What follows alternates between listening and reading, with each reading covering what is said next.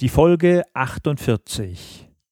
Führung in sozialen Berufen. Willkommen zum Podcast Gute Führung braucht Gespür. Der Business- und Führungspodcast für Manager, Unternehmer und Entscheider.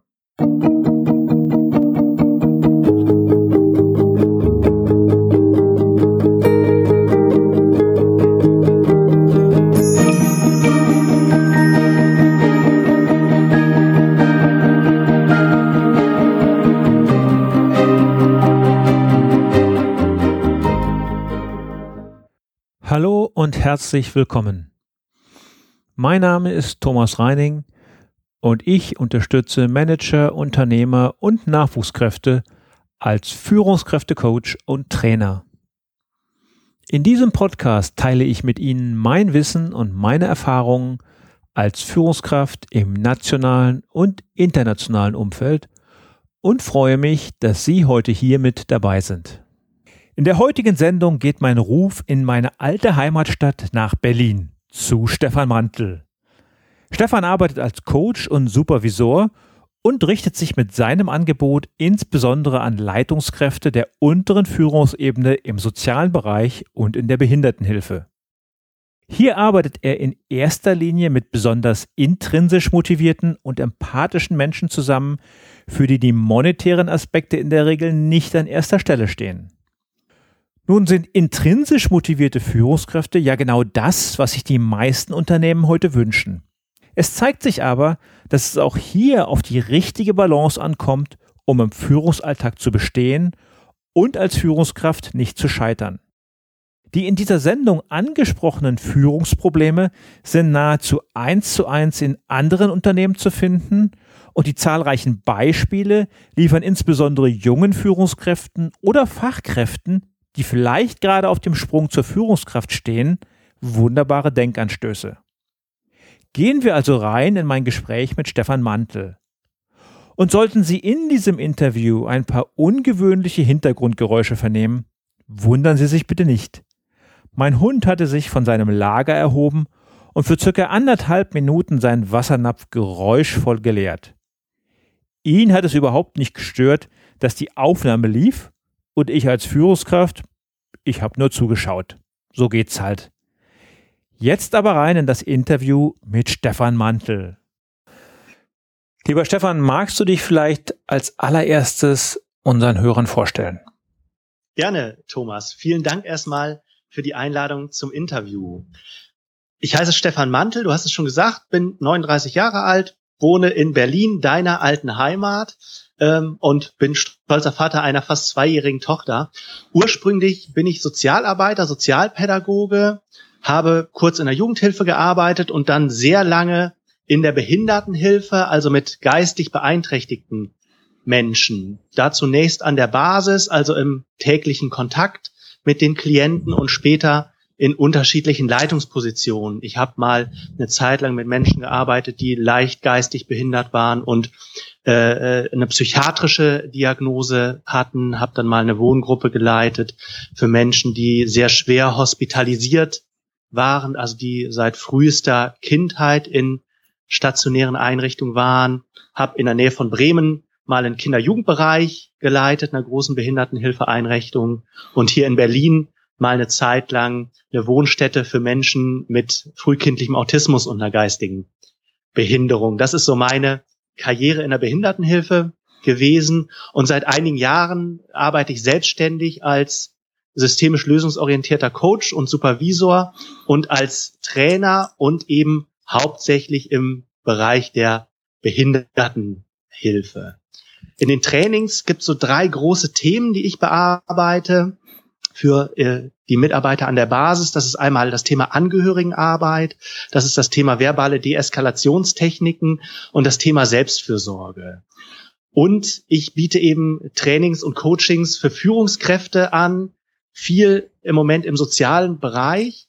Ähm, und es geht sehr viel eben um das Thema Kommunikation für Führungskräfte. Und aus diesem Grund betreibe ich eben seit letzten Oktober auch einen kleinen Podcast, den Kommunikationsverbesserer Podcast, wo es eben um Führungskräftekommunikation geht. den ich an dieser Stelle meinen Hörern auch ganz herzlich empfehlen möchte und ans Herz legen möchte. Du arbeitest mit Mitarbeitern in der Behindertenhilfe und mit Leitungskräften im sozialen Bereich. Kannst du uns einmal erklären, was das Besondere an dieser Arbeit ist? Oder ist das eine ganz normale Führungsarbeit ähm, wie in jedem Unternehmen? Ich glaube schon, dass es Unterschiede gibt zum klassischen Unternehmenskontext. Also wenn man sich Mitarbeiter und Führungskräfte im sozialen Bereich anguckt, sind es sehr häufig Menschen, die eine starke intrinsische Motivation haben. Also man würde so sagen, für viele ist der Beruf nicht nur Medium zum Geldverdienen, sondern auch eine Berufung. Ja, und Werte, die für solche Menschen eine Rolle spielen, sind solche wie, die wollen helfen, die wollen Menschen unterstützen, die möchten was Gutes tun, die möchten was Sinnvolles tun. Das spielt vor allem auch bei denen eine Rolle, die nochmal ganz explizit weggegangen sind vom Unternehmenskontext in den sozialen Bereich, die sich wirklich nochmal entschieden haben und manchmal auch entschieden haben, irgendwo rauszugehen, wo sie gutes Geld verdient haben und dann äh, dorthin zu gehen, wo es vielleicht weniger Geld gibt. Und das ist auch was, was diese Menschen auszeichnet, Geld spielt für viele eine untergeordnete Rolle. Klar, es braucht jeder von uns Geld zum Leben, aber die wenigsten machen diesen Job, um Geld zu verdienen. Und wer sich äh, die Statistiken anguckt, die regelmäßig rauskommen, was eben Heilerziehungspfleger, Erzieher, Altenpfleger verdienen, ähm, da müsste man schon einen gewissen Wahnwitz unterstellen, wenn man das tun würde, um reich zu werden. Da stellt sich für mich gleich die Frage, die, die, die Führungskräfte in diesem sozialen Bereich sind extrem intrinsisch motiviert, nicht über Geld. Wie kommen die mit ihrer Einstellung letztendlich, ja, kommen die in den Konflikt, dass die auch im, in der Führung, ja, Gutmenschen sein wollen? Das ist ein großes Thema für Leitungskräfte, so wie ich das in den Coachings und Trainings äh, erlebe. Gerade wenn man sich das auf den unteren Führungsebenen anguckt. Das sind eben häufig auch Personen, ich sag mal in Anführungszeichen, die zufällig in diese Position gekommen sind. Also ähm, eine Stelle wird vakant eines Gruppenleiters zum Beispiel ähm, und dann wird geschaut, wer kann das denn machen äh, von den eigenen Mitarbeitern, wenn ich nicht jemand externes einstellen möchte. Ähm, und das wird häufig ein, ein der gute Facharbeiter, ja, aber das sind sehr selten Menschen, die wirklich in Führung streben und für die das viel bedeutet. Und die kommen dann natürlich in so einen Konflikt. Und das zeigt sich auch, wenn man sich anguckt, wie eben Leitungskräfte im sozialen Bereich führen. Die führen häufig sehr beziehungs- und menschenorientiert und wenig sach- und aufgabenorientiert. Was zur Folge hat, dass eben es denen ganz schwer fällt, Entscheidungen zu treffen, die vielleicht auch unkomfortabel für den einen oder anderen Mitarbeiter sind. Es fällt vielen schwer, Erwartungen klar zu kommunizieren. Ähm, und es fällt vielen schwer, wirklich ähm, in Situationen auch Konsequenzen zu ziehen, wenn äh, deutlich wird, das geht so mit einem Mitarbeiter eben nicht. Ja, aber dann zu sagen, da müssen wir jetzt den, den Weg gehen, fällt vielen schwer. Und es ist dann häufig ein Überbewerten des Fördern Aspektes und ein Unterbewerten des Fordern Aspektes. Was grundsätzlich ja erstmal nicht, nicht, nicht schlecht ist. Ähm, wichtig ist mir immer, dass den Führungskräften das ein Stück weit bewusst ist. So. Äh, wir neigen dazu, eben eher den Mensch zu sehen, den Mitarbeiter zu sehen und nicht die, die äh, äh Sache zu sehen. Aber kann man dann, wenn man mit solcher Einstellung, mit solcher intrinsischen Motivation unterwegs ist, kann man das dann lernen, Entscheidungen zu treffen, zu führen? Oder ja, widerstrebt es den, den Leuten und sie würden es am liebsten wieder abgeben? Das kann man äh, lernen.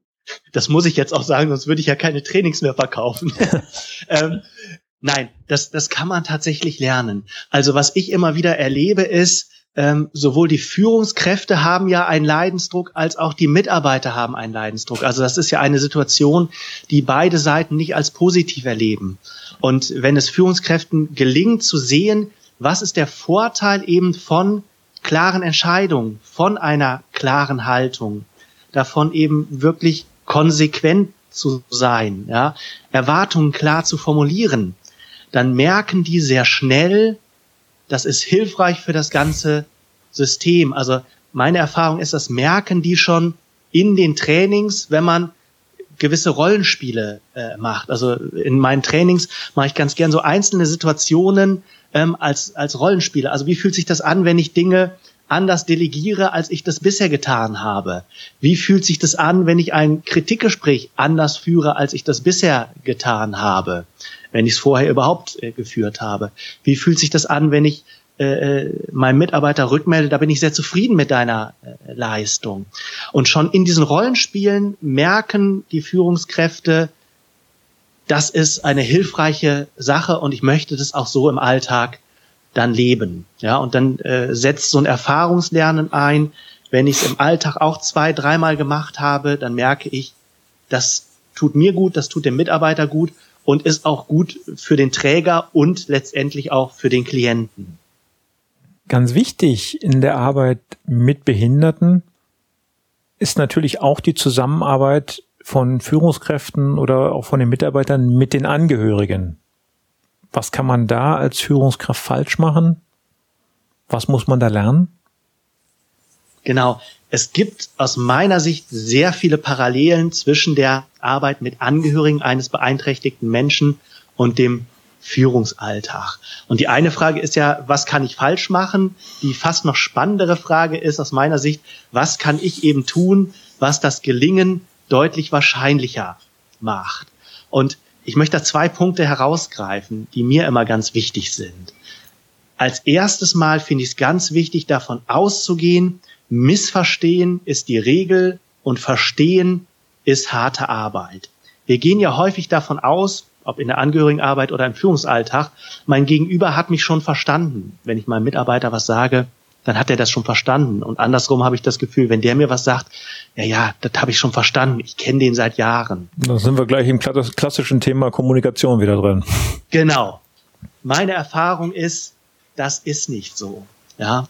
Man kann davon ausgehen, im Regelfall missverstehen wir uns. Und ich würde die Verantwortung für das Gelingen der Kommunikation entweder beim eben professionellen Betreuer sehen oder im Führungsalltag bei mir als Führungskraft. Ja, wenn ich dir jetzt erzähle, ich wohne hier in Berlin-Wilmersdorf äh, an so einer Kreuzung und da unten ist ein türkischer Supermarkt und als ich heute Morgen meine Tochter zur Kita gebracht habe, das mache ich immer mit dem Fahrrad bei gutem Wetter, ähm, habe ich so eine hexenhafte Frau vor diesem türkischen Supermarkt gesehen. Die hatte an einer äh, Lederleine einen riesenhaften Hund und hatte so, so einen Schlapphut auf und eine Warze auf der Nase, dann hast du jetzt ein relativ genaues Bild von dieser hexenhaften äh, Frau mit dem großen Hund. Und deine Hörer haben das auch. Wenn wir jetzt aber gucken, wie sieht deine Frau aus? Wie sieht äh, die Frau deiner Hörer aus? Und wie sieht die Frau aus, die ich da wirklich gesehen habe? Sind das völlig unterschiedliche Frauen? Ja. Und beim einen ist der Hund so groß wie ein Boxer, beim nächsten ist das ein halbes Kalb. Wir haben aber trotzdem das Gefühl, wir haben uns gerade verstanden. Hm. Bei so einer äh, hexenhaften Frau kann man noch sagen, gut, das ist vielleicht auch nicht so spannend, welche äh, Frauen der Mantel vom türkischen Supermarkt sieht. Im Führungsalltag ist das aber sehr wohl wichtig, dass wir wirklich uns bis ins Detail verstanden haben. Und das bekomme ich nur hin, wenn ich wirklich auch mal nachfrage bei meinem Mitarbeiter. Ja, wie genau meinst du das? Was genau verstehst du darunter? Es gibt da einen Unterschied, in meiner Welt zumindest, zwischen der Oberflächenstruktur und der Tiefenstruktur. Die Oberflächenstruktur ist das, was wir austauschen an Worten, ja, und die Tiefenstruktur sind die Erfahrungen, die wir gemacht haben. Also ich habe heute Morgen diese Dame gesehen, dann geht das in meine Oberflächenstruktur, ich erzähle das, es kommt an bei dir und du gehst in deine Tiefenstruktur. Also du hast vielleicht eine ähnliche Dame gesehen oder kennst die aus irgendeinem Kinderbuch oder äh, irgendwie so. Und man denkt, ich habe die Tiefenstruktur des anderen verstanden. Nee, habe ich nicht. Was ich verstanden habe, ist sozusagen meine eigene Tiefenstruktur. Und um den anderen wirklich zu verstehen, was der meint, da muss ich nachfragen. Ja? Und meine Erfahrung ist, viele Führungskräfte, mich inklusive, reden zu viel und fragen viel zu wenig. Viele Missverständnisse könnten aus der Welt geschafft werden, wenn wir uns angewöhnen würden, wirklich deutlich mehr zu fragen. Und das sind jetzt ja keine total komplizierten Fragetechniken, die man sich da drauf schaffen muss. Ja, es ist aus meiner Sicht eher so eine Haltung auch. Erstmal davon auszugehen, ich verstehe den anderen nicht und ich muss da zwei, drei, vier, fünf Fragen stellen, damit wir hier eine tragfähige Vereinbarung auch treffen können, die dann auch Bestand hat. Nicht umsonst sagt man, wer fragt, der führt. Genau. Das ist noch ein angenehmer Nebeneffekt des Ganzen. Auch das erlebe ich in meinen Trainings immer wieder, dass Führungskräfte gerade bei etwas schwierigeren Gesprächssituationen das Gefühl haben, äh, mir entgleitet dieses Gespräch, der rote Faden ist irgendwie weg, ich komme in so einen Reaktionsmodus, bin gefühlt mit dem Rücken zur Wand. Wenn ich eher so eine fragende Grundhaltung habe, kann mir das sehr viel schwerer passieren. Ja, weil der andere wird mir folgen. Also der Mitarbeiter, der sagt, nee, also Herr Mantel, diese Frage beantworte ich jetzt nicht, ich möchte an einer anderen Stelle weiterreden, den habe ich bisher nicht erlebt. Das Gegenüber folgt dahin, wo wir das Gespräch mit den Fragen lenken. Und ich habe den Vorteil, beim Fragen wirklich dem Gegenüber auch nochmal deutlich zu machen, deine Meinung ist mir wichtig. Ja, also wenn es zum Beispiel um das Thema Delegieren äh, geht, ja, ähm, kann ich natürlich sagen, Herr Meier, ich brauche bis Donnerstag die Präsentation für die Geschäftsführung, machen Sie mir bitte fertig, zack, und ich verlasse den Raum. Sehr viel sinnvoller ist aber dann wirklich nochmal zu fragen, okay, ähm, das ist der Rahmen, das brauche ich, das ist nicht diskutierbar, aber was benötigst du von mir, lieber Herr Meier, damit das für dich machbar ist? Ja, ähm, und der Mitarbeiter bekommt das Gefühl, da ist meine Meinung gefragt, ich bin hier etwas äh, wert auch, und der kann mir sagen, was er braucht, sonst stocher ich da ja im Nebel, ja, und gebe so eine Order raus und das Ergebnis ist, der schafft das gar nicht. Das kriege ich nur tatsächlich durch Fragen hin. Das ist leider Gottes immer wieder Teil des Führungsalltags, dass zu wenig gefragt wird und ähm, ja, die Leute am Ende zugetextet werden. Genau. Und ich glaube, es braucht so eine Zwei-Komponenten-Kommunikation. Ja? Es gibt ja diese Zwei-Komponenten-Kleber. Ich bin überhaupt kein Handwerker, aber ich war mal in, irgendwann in einem Baumarkt und habe die gesehen. Und man sagte mir, man braucht beide Komponenten, damit das Zeug klebt. Nur eine hilft nicht und die andere hilft auch nicht. Und ich glaube, das braucht's für die Führungskräftekommunikation. Ich brauche beide Komponenten. Ich muss auf der einen Seite sehr klar sein und den Rahmen setzen. Also in dem Beispiel von eben, ich brauche bis Donnerstag die Präsentation. Das ist nicht verhandelbar, das ist fix. Und es gibt aber eine andere Komponente, ähm, die variabel ist. Also ich muss wissen, was braucht der Mitarbeiter? Ja, und innerhalb dieses Rahmens kann der sich bewegen und da frage ich.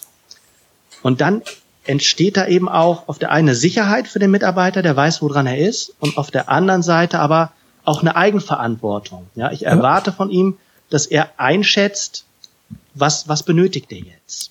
Und ich kann eine gewisse Wertschätzung rüberbringen, dass mir die Meinung wirklich wichtig ist. Ja, und das ist aus meiner Sicht nicht zu unterschätzen. Also wer es schon mal erlebt hat, vom Vorgesetzten eine Order zu kriegen, so und so wird das jetzt gemacht und hat keine Chance, was dazu zu sagen, da bleibt der äh, Stuttgarter würde sagen, ein Geschmäckle. Ja? Und das gilt zu vermeiden, weil das eine, aus meiner Sicht eine absolute Störung auch auf der Beziehungsebene äh, sein kann. Wenn ein Mitarbeiter sowas mehrfach erlebt, äh, wird er seine Strategien finden, damit umzugehen. Und die Strategie wird nicht sein, dass ich mich weiterhin für das Unternehmen und für den Vorgesetzten einsetze. Das ist richtig. Es kommt eher eine Vermeidungsstrategie äh, zustande. Genau. Eine andere wichtige Sache, die sowohl für Angehörigenarbeit als auch für den Führungsalltag ähm, gilt, ist, wir sind keine Problemlösungsproduktionsmaschinen, sondern äh, die Aufgabe ist eher, ich habe es mal genannt, Lösungsgeburtshelfer oder Lösungsentdeckungshelfer äh, zu sein. Ja? Schönes ähm, Wort. Äh, ich muss mir das mal patentieren lassen. Es passt auch kaum in, in eine Zeile. Viele Menschen im, so im Sozialbereich, und ich kenne es auch von vielen Führungskräften im Unternehmenskontext, neigen dazu, äh, wenn Probleme auftauchen, in so einen inneren Suchvorgang zu gehen und zu gucken, wie können wir das lösen. Ja, Im Sozialbereich, im Hinblick auf Angehörige häufig mit so einem Gedanken, wenn wir das gelöst kriegen, dann stehen wir gut da vor den äh, Angehörigen. Im Führungskräftealltag ist meine Erfahrung auch aus dem, das war immer hilfreich als Fachkraft. Dafür habe ich Geld bekommen, dass ich Probleme, die anfallen, eben löse. Das ist aber nicht mehr die Aufgabe einer Führungskraft. Dafür gibt's ja die Facharbeiter. Ja? Aufgabe einer Führungskraft ist zu großen Teilen, äh, ihre Mitarbeiter zu befähigen, eben selbst die Probleme zu lösen und sie dabei zu unterstützen, die zu lösen. Und das ist ein völlig anderer Modus, in dem man da geht. Also ich vergleiche das immer mit so einem Schalter, den man umlegt. Einmal der Schalter, ich arbeite jetzt selbst innerlich an der Problemlösung und der andere Modus, wo der Schalter umgelegt ist, ist eher so ein, man würde vielleicht sagen, Coaching-Modus. Also ich coache meinen Mitarbeiter dahin, dass er selbst zu einer äh, Lösung kommt. Ja? Und da ist eine völlig andere Haltung äh, hilfreich und ein völlig anderes Herangehen hilfreich. Aber das ist ja genau die Falle, in die viele gerade junge Führungskräfte fallen oder tapsen, dass sie diese Sachaufgaben ja sehr gut beherrschen und ihnen die auch Freude machen und sie dann am liebsten immer wieder selber übernehmen und damit letztendlich die Mitarbeiter oft auch frustrieren, weil sie ihnen die Arbeit wegnehmen. Genau. Und das ist ja aus Sicht der, der jungen Führungskräfte, die du gerade angesprochen hast, absolut verständlich. Ja, die fühlen sich eben sicher in diesem Metier und in dem Führungsmetier fühlen sie sich unsicher. Und so sind wir Menschen gestrickt. Wir gehen dann eher in das Feld, ähm, wo wir Sicherheit haben. Aber wie du schon sagst, das ist für die gesamte Abteilung alles andere als hilfreich. Ich frustriere meine Mitarbeiter. Ähm, und ich trage dazu bei, dass ich der Flaschenhals der ganzen Abteilung äh, bin. Also wer sich mal mit Rückdelegationen und solchen Phänomenen beschäftigt hat, das ist ja genau das, was passiert.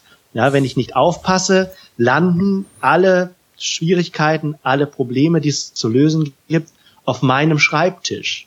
Dann haben meine Mitarbeiter nichts mehr oder nur ganz wenig zu tun und ich auf einmal ganz, ganz viel. viel. Wenn ich jetzt fünf, ja, wenn ich jetzt fünf Mitarbeiter habe und die nur die Hälfte ihrer Arbeiten bei mir ablegen, das wird äh, eine harte Woche. Ja, da kommt man mit einer 60-Stunden-Woche im Regelfall äh, nicht mehr hin. Und wichtig finde ich, das ist ja eine Mindset-Frage, auch das zu verstehen. Das ist nicht mehr hilfreich, dieses Verhalten als Fachkraft. Und dann brauche ich aber auch die entsprechenden Techniken dazu. Also das erlebe ich in meinen Trainings und Coachings äh, immer wieder. Ähm, Haltung ist das eine, aber ich brauche auch Techniken. Ja, und da gibt's ja, wenn wir uns jetzt so äh, Sachen angucken wie wie wie, wie Rückdelegation, ähm, da gibt's ja ganz ganz gute letztendlich auch Fragetechniken, mit denen ich da rangehen kann. Und ich erlebe immer wieder, wenn man dann in Trainingssituationen durchspielt, dass Mitarbeitern äh, also Mitarbeiter mit Führungsverantwortung, äh, da ein Licht aufgeht und die sich denken, was habe ich bisher eigentlich getan? Das war dummes Zeug, ja. Und jetzt probiere ich es mal so aus. Und die merken, solche Gespräche werden sehr, sehr viel entspannter tatsächlich.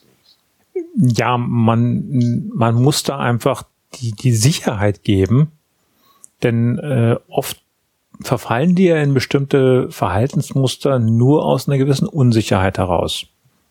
Genau, da, darum geht's, Sicherheit zu geben. Und wenn jemand aus so diesem systemisch lösungsorientierten Beratungskontext hat mal, finde ich, einen ganz guten Spruch äh, gebracht, den er auf seinen Kontext gemünzt hatte, aber den man eben auch auf äh, den Führungsalltag münzen kann. Wenn der Berater mehr gearbeitet hat in so einem Gespräch als der Klient, dann ist irgendwas schiefgelaufen. Sprich, wenn du selbst auf der Stirn mehr Schweißtropfen hat, hast als dein Gegenüber, dann ist was schiefgelaufen. Und das äh, gilt aus meiner Sicht auch für den Führungsalter. Wenn ein Mitarbeiter zu mir mit einem Problem kommt und nach diesem Gespräch bin ich fix und foxy und der Mitarbeiter geht beschwingt raus, dann, dann, ist es falsch gelaufen. Äh, gilt es, sich das nochmal anzugucken. Dann ist es falsch gelaufen. Ja. ja? Ähm, und nicht nur für mich falsch gelaufen, sondern auch für den Mitarbeiter. Weil was nimmt der Mitarbeiter mit? ich muss zum Chef gehen, wenn ich ein Problem habe, ja, und der wird sich kaum weiterentwickeln. Und das ist die Verantwortung einer, einer Führungskraft und das ist Mitarbeiterentwicklung in Reinkultur, ja. Und das sind ganz, ganz einfache, ich sagte schon, Fragetechniken. Also wenn jemand mit einem Problem äh, zu einem kommt, ja, also das Projekt geht hier gerade äh, total den Bach runter. Äh, es besteht die Gefahr, dass wir einen Kunden verlieren. Da kenne ich Führungskräfte, die dann schon überlegen, okay, also der Kunde ist wirklich wichtig, was könnten wir tun? Ja, da sollten wir, da sollte ich nochmal anrufen und schwuppdiwuppdi habe ich schon die Aufgabe. Ja, äh, Viel hilfreicher ist ja zu fragen, zum Beispiel Richtung Vergangenheit und Problem. Also wo liegt deiner Meinung nach das Problem? Wo ist die äh, Schwierigkeit? Ja? Wie ist das entstanden? Was genau äh, hakt da gerade? Ja? Oder für viele Führungskräfte sehr, sehr hilfreich, sobald ein Mitarbeiter mit einem Problem kommt, ähm, Richtung Vergangenheit und Lösung zu fragen. Also, lieber Mitarbeiter, du schilderst mir hier das Problem. Was hast du bisher versucht, um dieses Problem zu lösen? Was hast du bereits unternommen? Ja? Das wird dazu führen, wenn man das zwei, drei, viermal macht, dass die Mitarbeiter anfangen, sich erst Gedanken zu machen. Über die Lösung. dann, wenn sie nicht mehr weiterkommen, dann kommen sie zu mir. Genau. Und die Hälfte der Leute kommt schon auf eine Lösung und steht gar nicht mehr in meinem Büro. Ja. Und das ist aber trotzdem wertschätzend, weil ich höre mir das Problem an. Aber ich mache auch deutlich, lieber Mitarbeiter, ich werde dich fragen, was du schon unternommen mhm. hast. Und das ist hier nicht im Sinne des Erfinders, dass du mir da nicht zwei, drei Sachen sagen kannst, die schon gelaufen sind. Ja, oder eben Richtung Zukunft zu fragen. Also, was schlägst du denn jetzt vor? Welche Möglichkeiten siehst du? Also man spielt quasi immer den Stück, ein, äh, man spielt immer ein Stück den Ball zurück zum Mitarbeiter. Ja, wie beim Tennis. Da fange ich den ja auch nicht und überlege jetzt, sondern der Ball kommt an, aber das heißt nicht, dass ich den bei mir behalte, sondern ich spiele den zurück. Mhm. Ja. Oder ich kann auch Richtung Präzision fragen. Also okay, du schilderst mir dieses Problem, was kann ich jetzt genau für dich tun? Was benötigst du von mir? Also nur weil mir jemand ein Problem schildert, heißt das ja noch lange nicht, dass klar ist, was ist jetzt meine Aufgabe in den Spielen. Das ist richtig.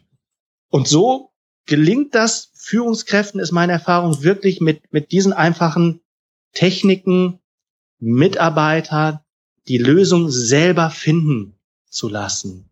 Ähm, und auch jemand aus diesem systemisch lösungsorientierten Kontext hat man gesagt, auch Vorschläge sind Schläge. Und ich finde, auch da ist was sehr Wahres dran. Ja, weil ich letztendlich dem Mitarbeiter immer wieder deutlich mache, du kannst es nicht und ich kann es. Und das ist ein, ein Führungsverständnis, was auf viele Bereiche heute, glaube ich, nicht mehr passt.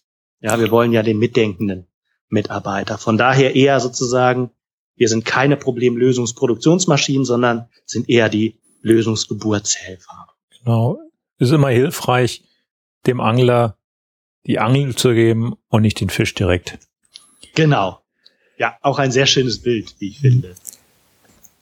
Menschen, die in sozialen Berufen engagiert sind, die sind ja in der Regel allerhöchsten Belastung ausgesetzt. Wir ahnen das, aber wir bekommen das ja eigentlich nur so am Rande mit. Über Entlohnung wird da auch viel gesagt. Du sagtest vorhin, die Menschen sind meistens sehr intrinsisch motiviert. Wie hilfst du Betroffenen, mit solchen Belastungen umzugehen und dabei zu helfen, dass die nicht möglicherweise sogar selbst verbrennen? Das ist ein großes Thema im sozialen Bereich, vor allem wenn man sich eben anguckt, ähm, dass für diese Menschen Abgrenzung ein ganz großes Thema ist. Also vielen Menschen, die im sozialen Bereich arbeiten, gelingt es häufig nicht, sich abzugrenzen. Ja, und das kann man auch nachvollziehen. Also wenn man sozusagen weiß, wir sind ja ohnehin ganz schlecht besetzt auf der Station des Altenpflegeheims oder der Wohngruppe in der Behindertenhilfeeinrichtung. Und jetzt geht's mir schon schlecht und ich weiß aber, die Kollegin steht dann alleine da, wenn ich mich krank melde. Oder häufig steht sie nicht alleine da. Es muss eine Kollegin einspringen, weil ich ohnehin alleine im äh, Dienst bin. Dann überlege ich mir das natürlich dreimal, ja, oder ich weiß, dann kann mit dem Klienten oder der alten Dame dies oder jenes nicht gemacht werden. Und da geht's eben tatsächlich drum, da auch nochmal so unbewusste Glaubenssätze und Antreiber zu erkennen, die mich dazu treiben, eben nicht Nein sagen zu können. Ja, da sind dann häufig solche Ängste wie, naja, dann werde ich nicht, äh, nicht mehr gemocht oder dann bin ich nicht, nicht mehr so wichtig oder so eine Angst, ersetzbar zu sein. Das ist ja auch was, was, was Führungskräfte kennen, auch wenn man da so im Regelfall im Alltag nicht drüber spricht. Das sind ja ganz wertvolle Momente. Ich erlebe das manchmal in Coachings, wo über sowas in einem sehr geschützten Rahmen dann gesprochen wird. Ja, und da wirklich nochmal zu reflektieren auch, ähm, was, was sind diese Glaubenssätze? Weil diese Glaubenssätze verlieren schon dann an Macht, wenn sie mir bewusst sind. Und dann geht es eben tatsächlich auch darum zu gucken, wie schaffe ich das, eben auch mal Nein zu sagen. Ja. Und auch das ist wieder eine Kombination zwischen Mindset, ich muss das verstehen und den Nutzen für mich erkennen, mich auch abzugrenzen und auch einer, einer Technik. Ja, also eine ganz einfache Technik. Wenn man die jetzt hört, denkt man sich, wieso erzählt der Mantel das? Aber das ist vielen gar nicht bewusst. Wenn du äh, gefragt wirst, ja, und das gilt als Mitarbeiter im Sozialbereich oder auch für Führungskräfte, äh, kannst du dies oder jenes äh, für mich übernehmen? Es steht ja nirgendwo geschrieben, dass ich das jetzt gleich entscheiden muss. Ja, also für viele ist es ganz hilfreich zu sagen, okay, dein Anliegen habe ich zur Kenntnis genommen. Ich melde mich in fünf Minuten. Ich muss dann nochmal mhm. eben in meine To-Do-Liste gucken, ob ich das schaffe. Ich muss in meinen Kalender gucken. Ich muss mit irgendjemand äh, Rücksprache halten. Und da erlebe ich immer wieder mit solchen, man würde sagen, kleinen Lifehacks oder Kniffen, ähm, gelingt das Menschen tatsächlich, sich abzugrenzen. Weil was passiert, wenn ich direkt auf eine Anfrage reagiere? Und das, auch das gilt ja für Führungskräfte. Im Zweifelsfall bin ich überrumpelt und sag, ja, äh, ja, lass mal, lass mal hier, ich guck's mir mal an. Ja. ja. Und schon habe ich die Aufgabe da und bin in einer äh, Verantwortung äh, dem Mitarbeiter gegenüber oder dem äh, Kollegen. Und da sich anzugewöhnen, wenn ich mir unsicher bin, sage ich pauschal, okay, lass uns in fünf Minuten darüber sprechen. Ja? Weil dann kann ich umschalten in so einen anderen Modus und kann mir bewusst machen, okay, hier kommt eine Anfrage, ich bin gerade sowieso bis äh, Oberkante, Unterlippe, also überlege ich mir gleich genau, ob ich das zusage oder nicht. Also es ist dann eher ein reflektiertes Antworten als so ein reflexhaftes Antworten. Vieles hat auch mit, mit Sprache äh, zu tun. Also es macht einen Unterschied, ob man sagt, ich glaube, das schaffe ich diesmal nicht, ja, äh, oder ob ich sage, äh, ich bin gerade so voll mit Arbeit, ich kann dir da leider nicht weiterhelfen.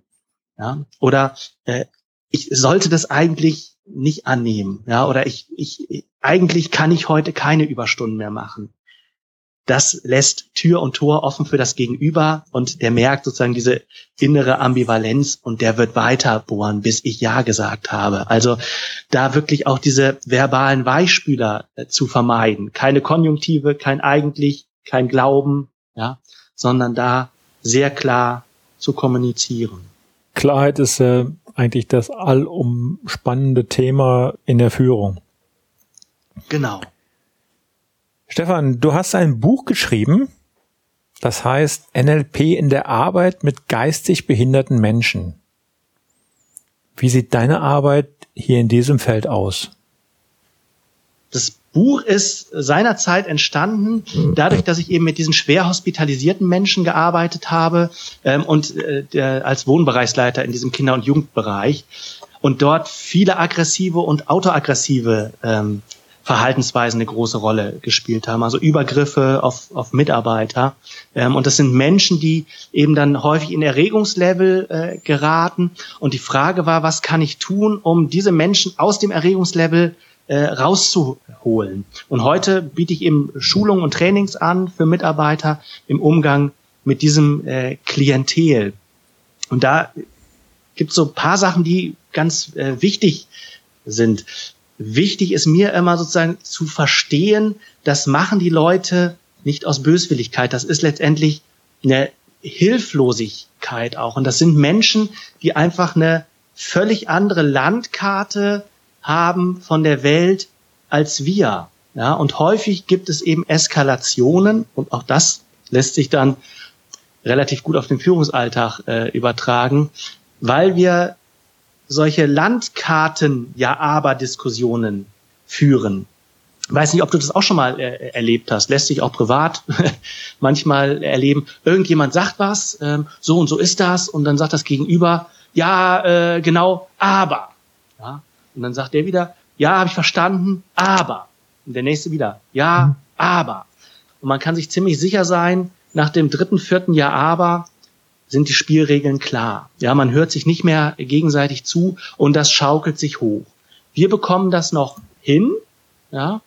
Wenn aber jemand kognitiv beeinträchtigt ist und nicht die Strategien hat, sich selber wieder runter zu regulieren, ähm, dann wird er in eine Spirale der Erregung äh, reingeraten.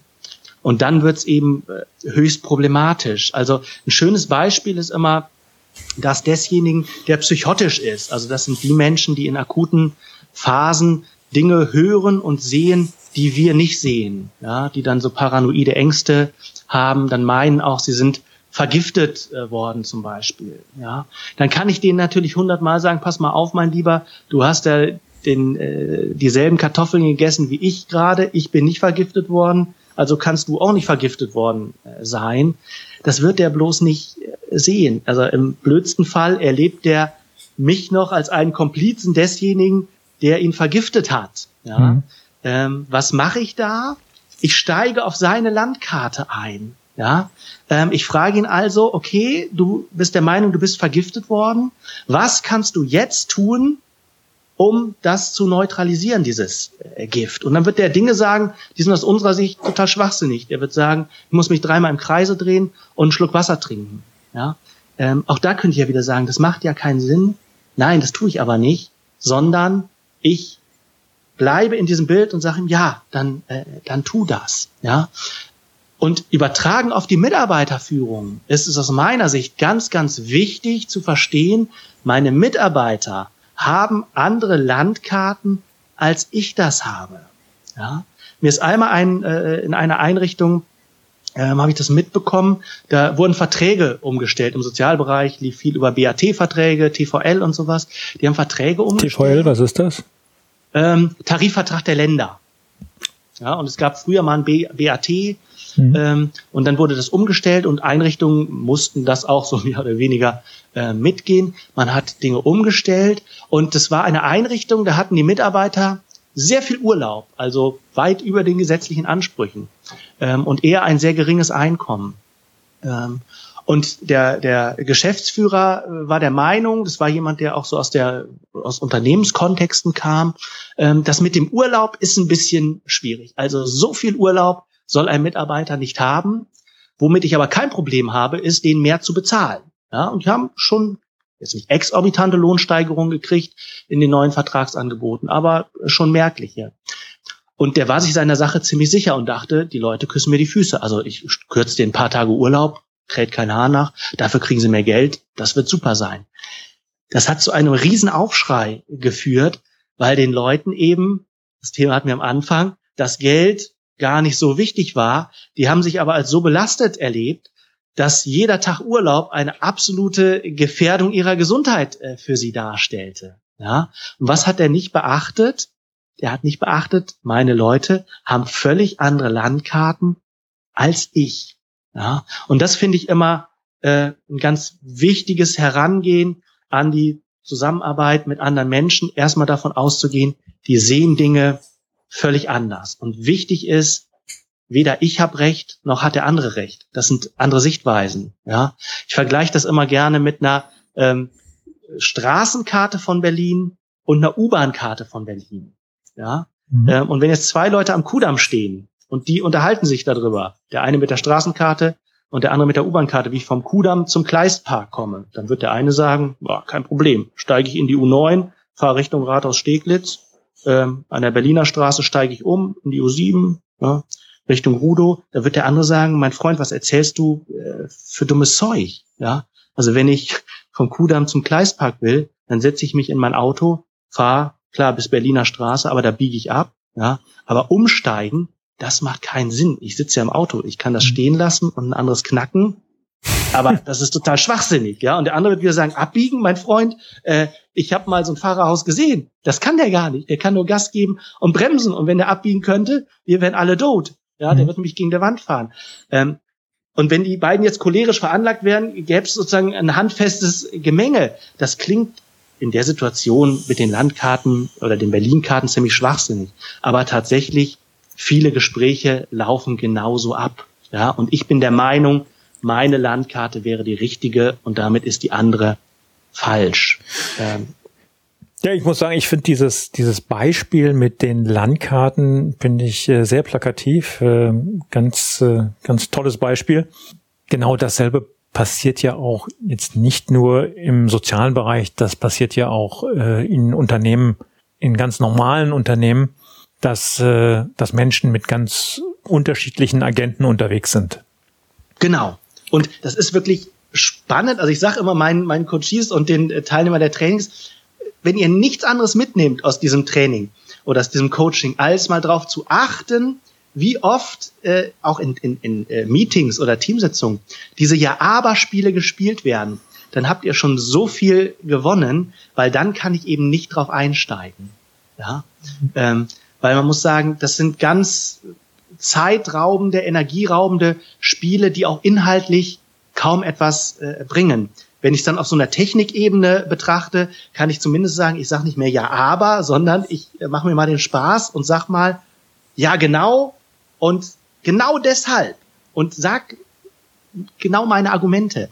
Und schon habe ich das Ganze ein bisschen entkräftet. Das klingt jetzt irgendwie ein bisschen skurril, ist aber tatsächlich so. Also dieses Ja, aber, da reagieren wir in unserem Kulturkreis wirklich schon allergisch äh, drauf und haben so das Gefühl, der andere hört uns gar nicht zu oft werden solche Ja-Aber-Spielchen ja dann auch äh, ja zu ganzen Machtspielchen weiterentwickelt, ja. Na klar, ja, da geht's irgendwann eben nicht mehr um die Sache, sondern eben. Wer behält Recht am Ende?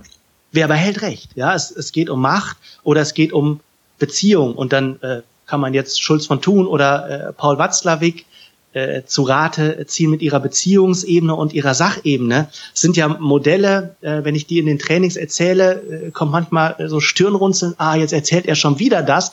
Wenn man sich aber mal bewusst macht, was das wirklich heißt, ja, dann kann man schon sehr viel Sprengstoff nehmen, weil viele Sachdiskussionen sind auf der Sachebene halt gar nicht zu klären, weil es nicht um die Sache geht, sondern weil es eben um diese Machtspielchen geht, darum geht, Recht zu behalten. Ja. Und das finde ich auch nochmal ganz wichtig und das finde ich auch eine Kernkompetenz von Führungskräften, wirklich zu erkennen, wenn ich jetzt ein Team von Mitarbeitern führe, wo finden hier wirklich Sachauseinandersetzungen statt und wo sind das auch Stellvertreterkriege, die hier ausgefochten werden. Ja, und wenn das Stellvertreterkriege sind, dann macht es keinen Sinn mehr, über die Sache zu sprechen. Also ich kenne durchaus Konstellationen, wo ich mir sicher war, wenn Mitarbeiter A jetzt sagt, ich möchte das so, dann wird Mitarbeiter B, egal was der wirklich denkt, sagen, nee, ich möchte es anders. Ich möchte anders. Ja? Mhm. Ähm, und dann, dann wird's, dann wird's schwer. Ja, weil dann geht's nicht mehr um fachliche Einwände, sondern dann geht's letztendlich um, um, um Vorwände. Ja, und die sind völlig anders zu behandeln. Und das ist, finde ich, wichtig zu verstehen für Führungskräfte. Es gibt diese Beziehungsebene und der wird häufig zu wenig Aufmerksamkeit geschenkt. Prima Schlusswort, Stefan. Wo finden wir dich im Netz? Genau, das ist ähm, www.kommunikationsverbesserer.com. Da kann man den Podcast sich anhören.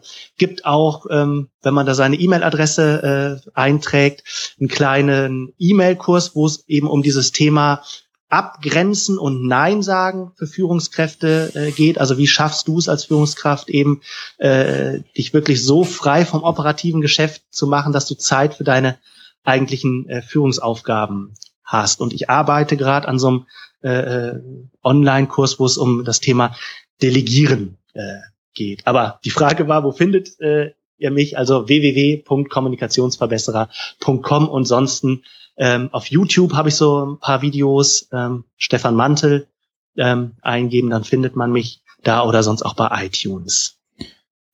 Stefan, ich bedanke mich für deine Zeit, dass du hier bei mir zu Gast sein konntest und äh, wünsche dir eine gute Zeit. Thomas, ich danke dir, dass ich bei dir zu Gast sein durfte. Vielen, vielen Dank. Bis dann. Tschüss, Stefan. Tschüss. Das war mein Gespräch mit Stefan Mantel. Die Shownotes mit allen Links und Persönlichem zu Stefan Mantel finden Sie unter www.gute-führung-braucht-gespür.de Folge 48. Führung und Gespür bitte wie immer mit UE schreiben. Damit kommen wir zum Ende dieser Sendung. Vielen Dank, dass Sie wieder mit dabei waren. Ich wünsche Ihnen eine erfolgreiche Woche. Ihr Thomas Reining. Und zum Abschluss, wie immer, das Zitat der Woche, heute von Friedrich Wilhelm Joseph von Schelling. Wäre nicht das Nein, so wäre das Ja ohne Kraft. Haben Sie noch Fragen? Dann schicken Sie mir gerne eine Mail an mail at thomas-reining.de. Thomas bitte mit H und Reining bitte ohne H schreiben. Das war die heutige Ausgabe von Gute Führung braucht Gespür. Vielen Dank fürs Zuhören. Ich bin Thomas Reining und ich freue mich auf die nächsten Folgen mit Ihnen im Business- und Führungspodcast für Manager, Unternehmer und Entscheider.